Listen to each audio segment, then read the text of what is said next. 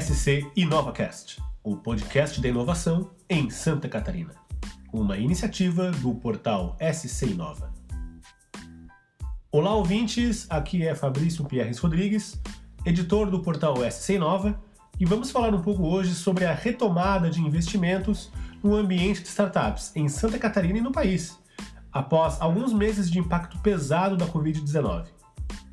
Nos últimos dias, noticiamos uma série de movimentos de mercado apontando que os fundos e investidores voltaram a abrir a carteira para apoiar o desenvolvimento de novos negócios promissores.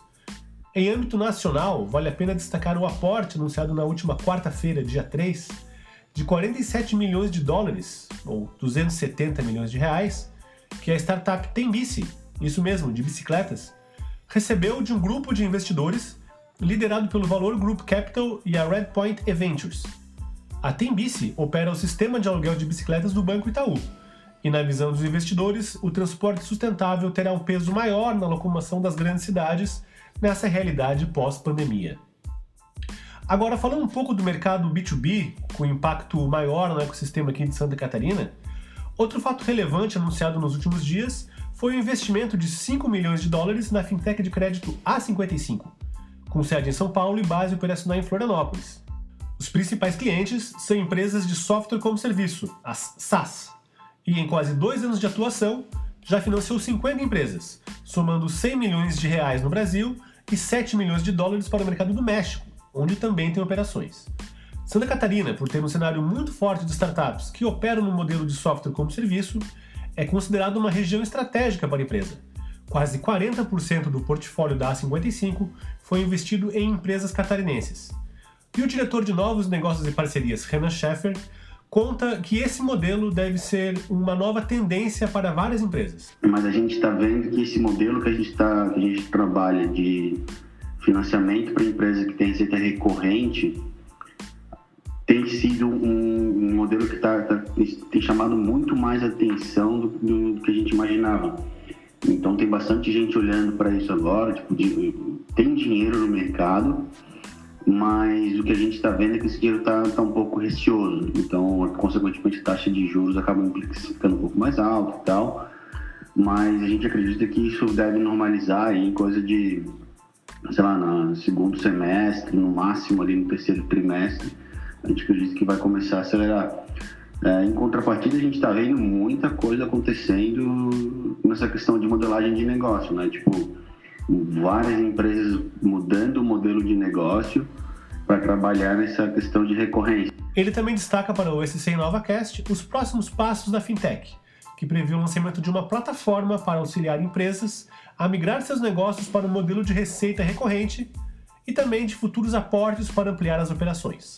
Então a gente até está lançando uma plataforma dia 15 para focar nisso, para ajudar nessa questão da da, de uma possível migração para o modelo de negócio de receita recorrente. A gente chama ali a plataforma de A Sua Receita. Então a gente tem uma aba de insights ali mostrando o comportamento de cliente, receita, despesa, comportamento da base do cliente na base de sacados como um todo, enfim. É, isso tem ajudado muito também a gente a, a, a, se manter mais forte e mais ativo no mercado. Prova disso é o próprio, o próprio anúncio do aporte aí do, do Santander Innoventures no meio dessa pandemia. A gente fez uma rodada grande agora, o Santander botou 5 milhões de dólares, Santander Innoventures. A gente tem mais um investidor que botou 1 um milhão e meio e a gente deve captar mais uns 3 milhões e meio de dólares até metade do segundo semestre. E o mercado de venture capital esteve realmente agitado nos últimos dias. Outra empresa que anunciou um novo investidor foi a Delivery Much, criada em 2011 na cidade gaúcha de Santa Maria, mas que desde 2016 tem sede também em Florianópolis. A startup, que tem hoje mais de 100 colaboradores entre os dois estados do sul, atua oferecendo uma plataforma de delivery para franqueados em cidades de pequeno e médio porte do país. O novo sócio é a fintech Stone, que fornece aquelas maquininhas de pagamento a pequenos lojistas. O CEO e cofundador Pedro Judacheski falou com o SC NovaCast sobre o desenvolvimento recente da empresa e o impacto da Covid-19 sobre os negócios. E Delivery Much, né, um aplicativo que né, surgiu em 2011 é, na cidade de Santa Maria e que é, na verdade, escolheu é, Santa Catarina, cidade de Florianópolis, aqui para fazer uma expansão muito mais agressiva de forma nacional.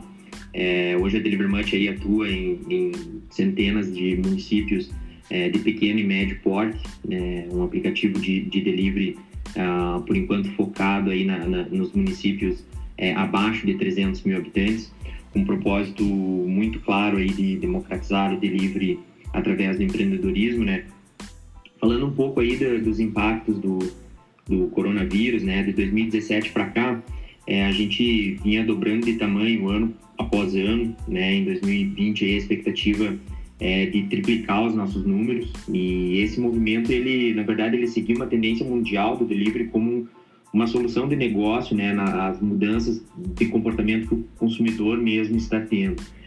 Então, com o, com o Covid, e o delivery passando aí a ser um serviço essencial, é, foi muito necessário a gente acelerar novas verticais é, de supermercados e de farmácias que elas estavam sendo uh, planejadas mais, mais para frente, né? E, as, na verdade, isso muito em virtude de que as pessoas, né, os nossos usuários, que hoje aí ultrapassam mais de, de 2 milhões de, de, de usuários no aplicativo, eles precisavam ter acesso a essas soluções de forma muito rápida e não dava para a gente esperar para formatá-las elas perfeitamente. Então, é, aí foi um desafio gigante para todo para todo o time da que hoje uh, ultrapassa aí uh, mais de 100 colaboradores internos, é, com uma rede de empreendedores capilarizada pelo interior do Brasil aí que é, supera é, mais de 200 empreendedores. Então a gente fica também ao mesmo tempo aí muito orgulhoso de, de poder ter é, vencido essa etapa de liberar novas verticais é, de um negócio que é, vem crescendo muito rápido. Pedro, e como a empresa pretende crescer a partir da entrada desse novo investidor? E primeiro é muito importante a gente salientar que o Deliver Much é, continua independente né, e que a participação desse aporte é minoritário né, e que o mercado, na verdade, não está acostumado a ver esse tipo uh, de investimento estratégico aqui no Brasil. Né, mas certamente ainda escreveremos é, muitos outros capítulos sobre, sobre esse assunto em específico. Né? E por segundo, é, os recursos serão utilizados para o fortalecimento da empresa como um todo e especialmente para tecnologia e produto, que junto das nossas operações e marketing é, ditam a velocidade que a empresa vem crescendo. E as metas que a gente tem, elas são extremamente agressivas, é, com um crescimento que, na verdade, já vinha na casa dos dois dígitos mês a mês.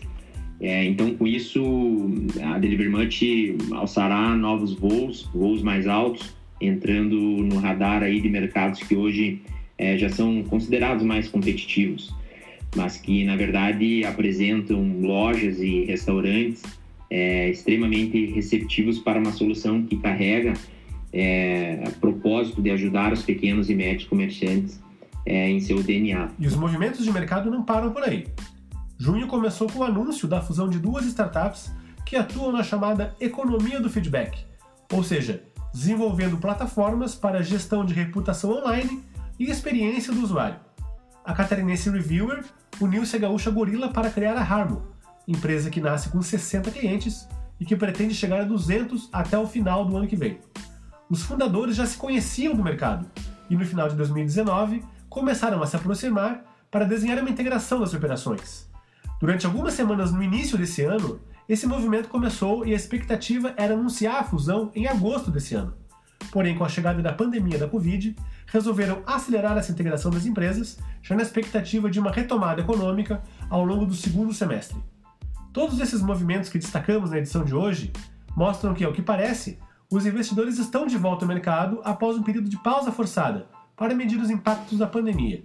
A expectativa é que as coisas se acelerem a partir do segundo semestre de 2020. É isso, pessoal. Muito obrigado pela sua companhia aqui em mais uma edição do SC NovaCast.